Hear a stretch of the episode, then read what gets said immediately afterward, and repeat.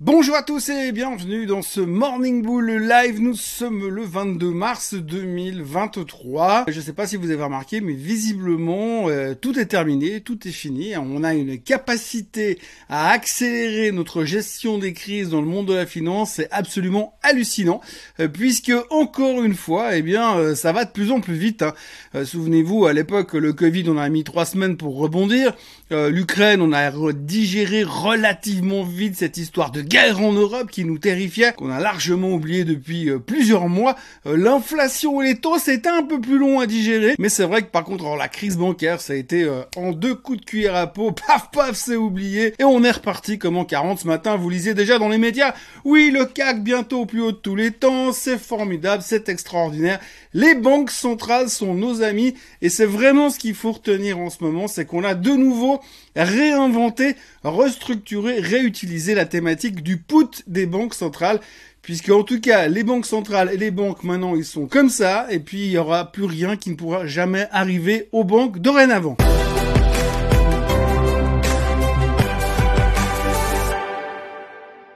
Alors peut-être que j'exagère un peu, bien sûr, comme d'habitude, mais ce qu'il faudra retenir quand même, c'est qu'effectivement, on a quand même un peu ce signal, parce que hier encore, Madame Yellen a expliqué, exprimé son intention d'être toujours prête pour sauver les banques. Scout, toujours?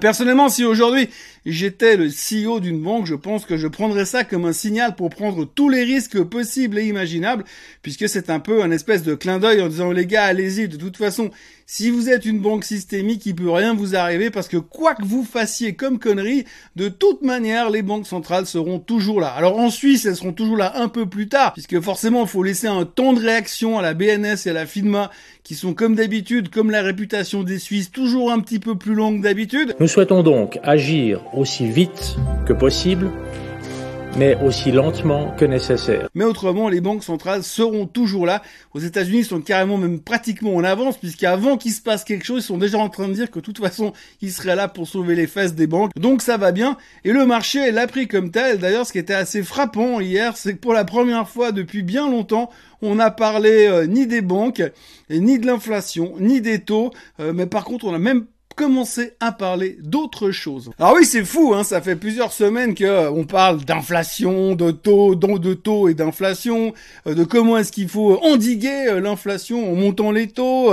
on n'arrête pas de se poser des questions autour de ça. Puis récemment, donc forcément, la crise des banques, la crise de liquidité. On s'est rendu compte que finalement les banques n'étaient pas capables d'anticiper la hausse des taux. Ils ont rien vu venir, hein, c'est venu brutalement. On est passé des taux quasiment négatifs à quasiment 4,5-5% de taux sur les Fed Funds, mais les banques, elles ont rien vu venir. Là, tout d'un coup, ils ont réagi. Oh là là, mon Dieu, c'est monté, on n'a rien vu. Mais alors maintenant, par contre, aujourd'hui, on a réussi à parler euh, d'autre chose. Hein. On, est, on a mis un petit peu de côté la crise des banques, puisqu'on sait que maintenant c'est réglé. Hein, il y a qu'à le voir, les marchés ils ont explosé, le secteur bancaire remonte, tout va bien. Même le Crédit Suisse remontait hier, même l'UBS remontait. Donc il n'y a plus de problème. Mais par contre, alors on s'est concentré tout d'un coup sur deux, trois autres nouvelles. La première nouvelle, c'est par exemple que on a eu les ventes de voitures en Chine. Et les ventes de voitures ont explosé euh, récemment en Chine.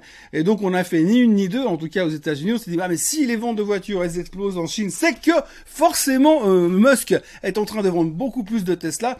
Donc ça va se répercuter sur les chiffres de Tesla. Donc il faut euh, racheter de la Tesla. Le titre a pris quasiment 8% hier soir. Et ça rejoint un peu la thématique en ce moment tout le secteur de la techno est littéralement en train d'exploser. J'ai envie de dire qu'on l'a pratiquement pas vu passer parce qu'on était un petit peu occupé au niveau de ces dernières informations l'inflation, les taux, l'inflation, et puis aussi derrière un peu la crise bancaire.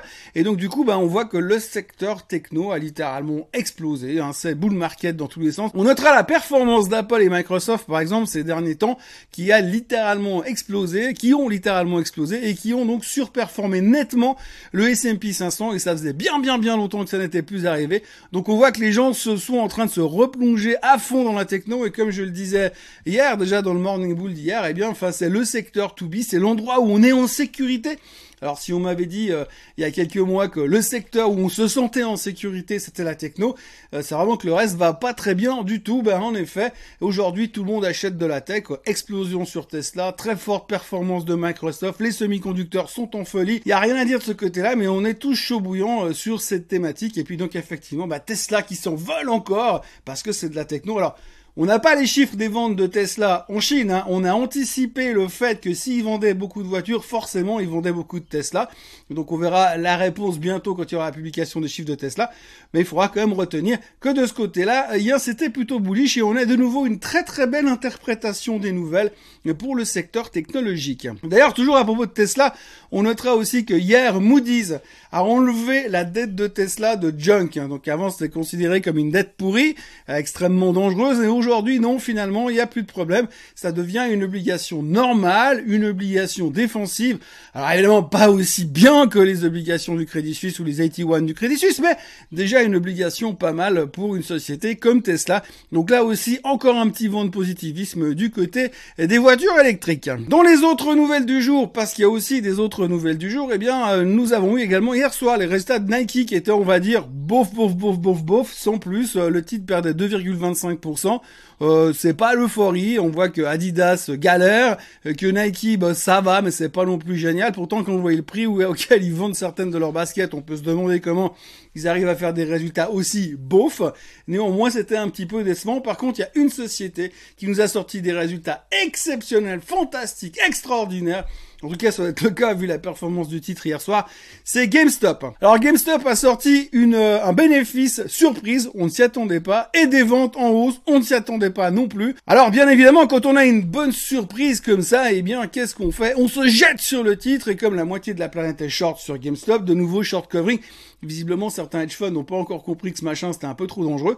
Néanmoins, explosion et couverture de short sur GameStop after close hier soir, 50% de hausse. 50% de hausse. Ça fait plaisir quand même de voir que dans ce marché qui est à moitié sclérosé par la problématique de l'inflation, de ce que va faire la Fed et d'une éventuelle crise bancaire potentielle, eh bien, du coup, euh, on arrive encore à s'exciter sur ce genre de choses. revenons maintenant au sujet principal, euh, l'inflation, les taux et la crise bancaire. Donc, je vous l'ai dit, euh, visiblement, on a, on a l'air plutôt serein du côté crise bancaire, puisque finalement, les banques centrales sont nos amis. on a toujours un petit problème avec la First Republic, hein, qui a repris 30% hier, donc ça c'est à noter, que Jamie Dimon est toujours en train de tourner autour et essayer de trouver des solutions pour les aider. Je sais pas ce qu'il a avec cette banque, mais visiblement, il doit être cousin ou un truc dans ce sens dans ce, dans ce sens-là. En tous les cas, le titre a bien rebondi hier. Par contre, after close hier soir, le titre reperdait quasiment 10%. On s'autorise à penser dans les milieux autorisés qu'ils auraient engagé et des advisors supplémentaires pour les aider à trouver des solutions miracles pour se sortir de leur crise de liquidité. Alors un advisor euh, dans ce monde-là, grosso modo, c'est un mec qui est chez McKinsey qui fait des PowerPoint euh, avec quatre pages dedans et puis des photos qu'il a piquées sur des sites gratuits et puis il vous facture ça 600 000 balles, 700 000 balles, un petit peu plus cher au gouvernement français parce qu'en général il leur facture ça plutôt dans les 5 ou 10 millions. Mais en tout cas voilà, c'est un mec qui vient d'une boîte, qui explique comment faut faire mais qui a jamais rien fait de sa vie. Donc ils engagent des mecs très chers comme ça pour essayer de leur trouver des solutions miracles et pour l'instant a toujours pas de solution miracle, mais ça veut dire qu'ils sont toujours en train de pagayer. Mais c'est pas grave parce que de toute façon, les banques centrales sont nos amis. Et puis donc, euh, aujourd'hui, nous sommes le 22 mars, deuxième jour du FOMC meeting, et comme chaque deuxième jour de tous les FOMC meetings depuis la création euh, de la Terre et des FOMC meetings, eh bien, euh, nous aurons l'annonce sur les taux. Alors, ce soir, à 19h, Monsieur Powell montera sur le plateau, sur le podium, sous les light shows, et il va nous expliquer ce qu'il va nous faire. Alors, aujourd'hui, on sait, hein, on sait déjà ce qui va se passer. On sait que les taux vont monter de 0,25%. Ou pas. Ou pas aujourd'hui parce qu'effectivement les gens se posent pas mal de questions et se disent alors voilà qu'est-ce qu'il va faire? S'ils montent pas les taux, je vous l'ai déjà dit, ça voudra dire qu'ils sont fous de l'inflation et ça pourrait être mal interprété. S'ils les montent trop, ça veut dire qu'ils sont fous des banques et ça pourrait être mal interprété. Donc en gros, ils risquent de faire du consensuel, hein, un truc vraiment au milieu, un peu comme le parti de Modem en France. Au milieu des choses, on reste bien coincé au milieu et on fait pas de fraude, de on va dire on va essayer de fâcher personne, ni les banques, ni euh, les, les, gars qui ont peur de l'inflation. Donc résultat, on devrait avoir une hausse de 0,25%. On va dire que 60% des experts s'attendent à ça, les autres s'attendent à rien, mais surtout ce qu'on va surveiller très attentivement, c'est le ton. Le ton de Monsieur Powell.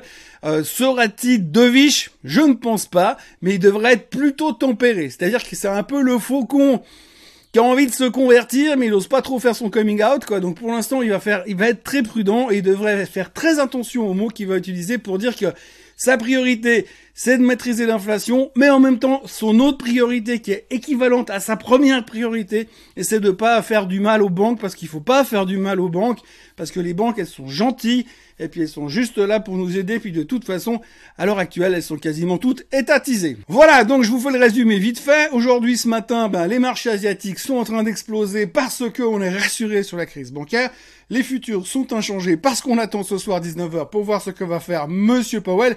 Et comme d'habitude, à partir de 19h01, le monde que l'on connaît tel qu'il est aujourd'hui ne sera plus le même demain matin. Donc bah moi je vous retrouverai demain matin pour voir ce qu'on peut en tirer comme conséquence. Voilà donc moi de mon côté je vous encourage à vous abonner à la chaîne Suisse Côte en français.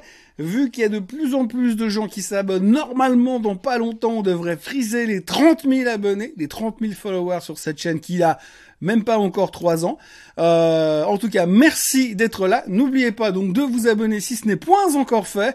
N'oubliez pas de liker cette vidéo et puis bien sûr de revenir demain pour savoir à quelle sauce Monsieur Powell aura décidé de nous déguster. Passez une excellente journée et souvenez-vous, les banques centrales sont nos amis. À demain.